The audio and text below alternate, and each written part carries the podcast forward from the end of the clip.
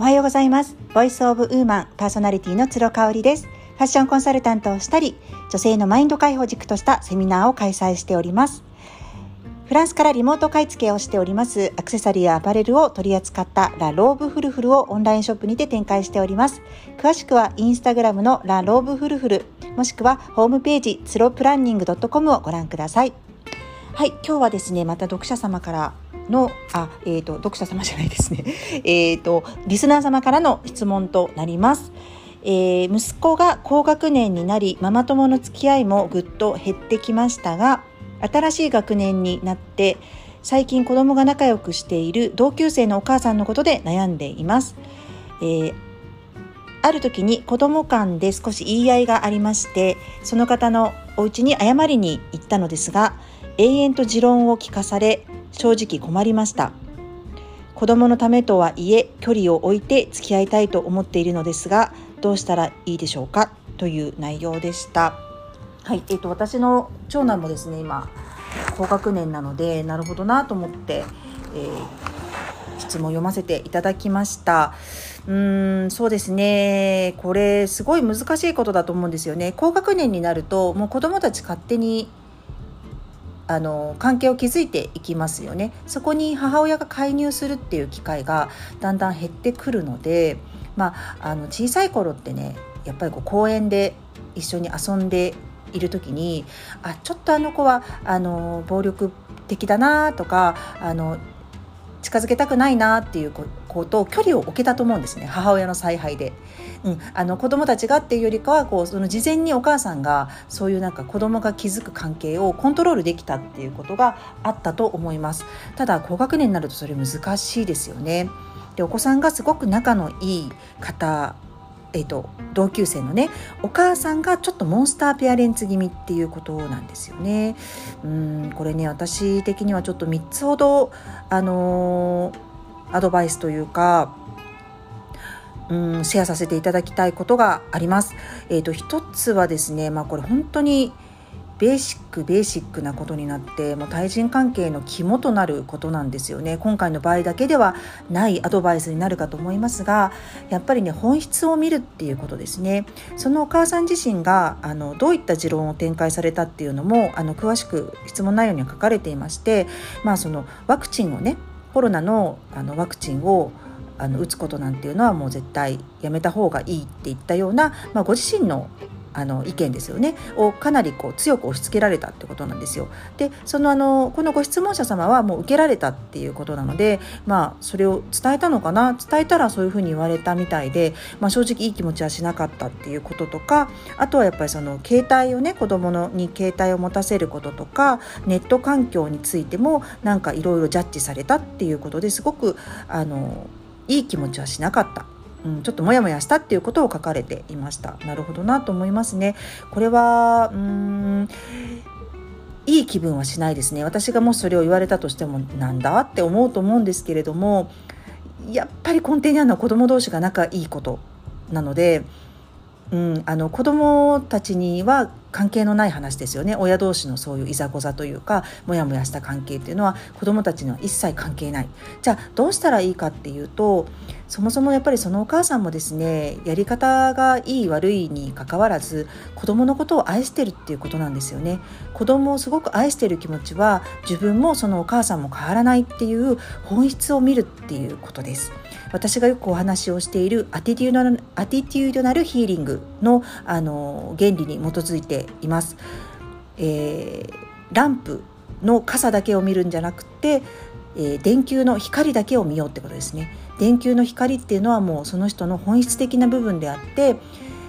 いろんなやり方をされていてそのやり方自身は自分が agree できない賛同できないかもしれないけれども子供を思う気持ち子供を愛する気持ちっていうのは自分と何ら変わりがないっていうその本質を見ようっていうことですね。うん、あのその本質を見た上でのあの絶妙な距離距離を取るっていうのはすごく大事なことかなっていうふうに思います。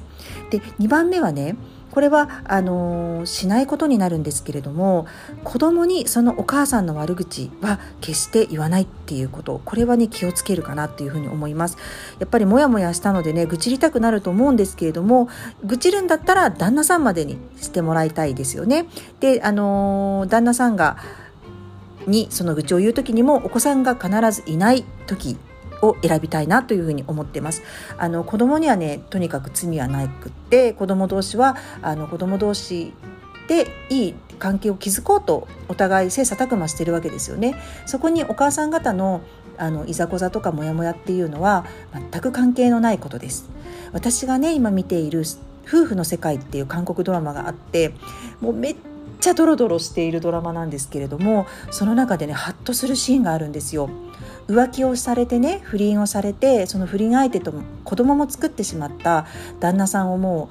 う憎んで憎んで憎んでもう離婚をしたいというふうに自分の我が子に、えー、主人公が告げるシーンがあるんです。で、えー、その息子さんもですね知ってるわけなんですよその不倫をしていることを。うん、だからお母さんも苦しんでるし私とあなたよりかもあの不倫相手を選ぶねお父さんは。だから離婚するのっていうことを伝えた時にその息子さんがね言った言葉がね本当にセンセーショナルというか私の中でガーンときたんですけれどもだから何って言うんですよ一言。それはお父さんとお母さんの関係でしょ？関係でのことでしょって。お父さんがお母さんを裏切っただけでしょ？相手は僕じゃないって言うんですよ。だから僕はお父さんと一緒に住みたいって言うんですよね。これねすっごくショックだと思います言われたお母さんは。ただねその通りなんですよね。息子さんはこの時小学生の設定だったと思うんですけれども課題の分離ができてるんですよね。親の問題は親の問題。でも自分をあのの味方をいつもしてくれて愛を注いでくれたお父さんが不倫をしたとしてもそれはお母さんとの問題であって自分との関係には全く何の問題もないっていうことを言ってるんですよ。これねすっごいなと思って。小学生でここまで俯瞰してねあの考えられるってすごいなっていうふうにもうすごいすごい言ってますけれども本当にびっくりしたの私これただねその通りだなって思って今回のこのケースに当てはめていいものかどうかはちょっとわからないですけれども、うん、お母さん同士の関係と子どもたちの子どもたち同士の関係は別として見るっていうことなのでそのお子さんに大好きなね友達のお母さんの悪口を吹き込むことは避けたいっていうねことですね。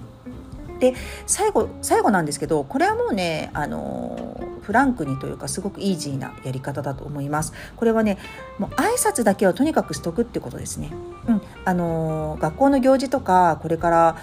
まあ、コロナ禍でどうなるか分かりませんけれども運動会とかあの授業参観とかね、えー、顔を学校で合わせる機会があると思います。もうプライベートで付き合うなんてことは全然しなくていいと思うんですがやっぱりこうあの袖振り合うもっていうことがあるようにねあのご縁があった方なので挨拶ぐらいはしといたししとけばいいんじゃないですかっていうことですね。挨拶ぐらいはって言いましたけれども挨拶は基本っていうことをよく言われます。これはね挨拶が挨拶だけしとけば人間関係うまくいくっていうことでもあると思うんです。うん、挨拶をするっていうことはあなたに敵意はないですよっていうあの現れだと思ってるんですね私は。なのであのどんな思いをしててもですねあのそこはこうフランクに挨拶だけはする「こんにちは」とかあのそれ以外の会話に発展させる必要は全くないと思うので挨拶だけはしてみてはいいんじゃないかなっていうのをあの思いました。ということで3つシェアさせていただきましたがいかがだったでしょうか？うん、私もあの全くねあの同じ高学年の子供を持つ親ですのでちょっと自分に置き換えて話をしてみました。はい。そして最後にですね、あの、私のこのボイスオブウーマンが、えっ、ー、と、1万回再生を達成しました。ありがとうございます。細々と続けておりまして、でも毎日楽しく続けさせていただいておりますので、これからもどうぞよろしくお願いいたします。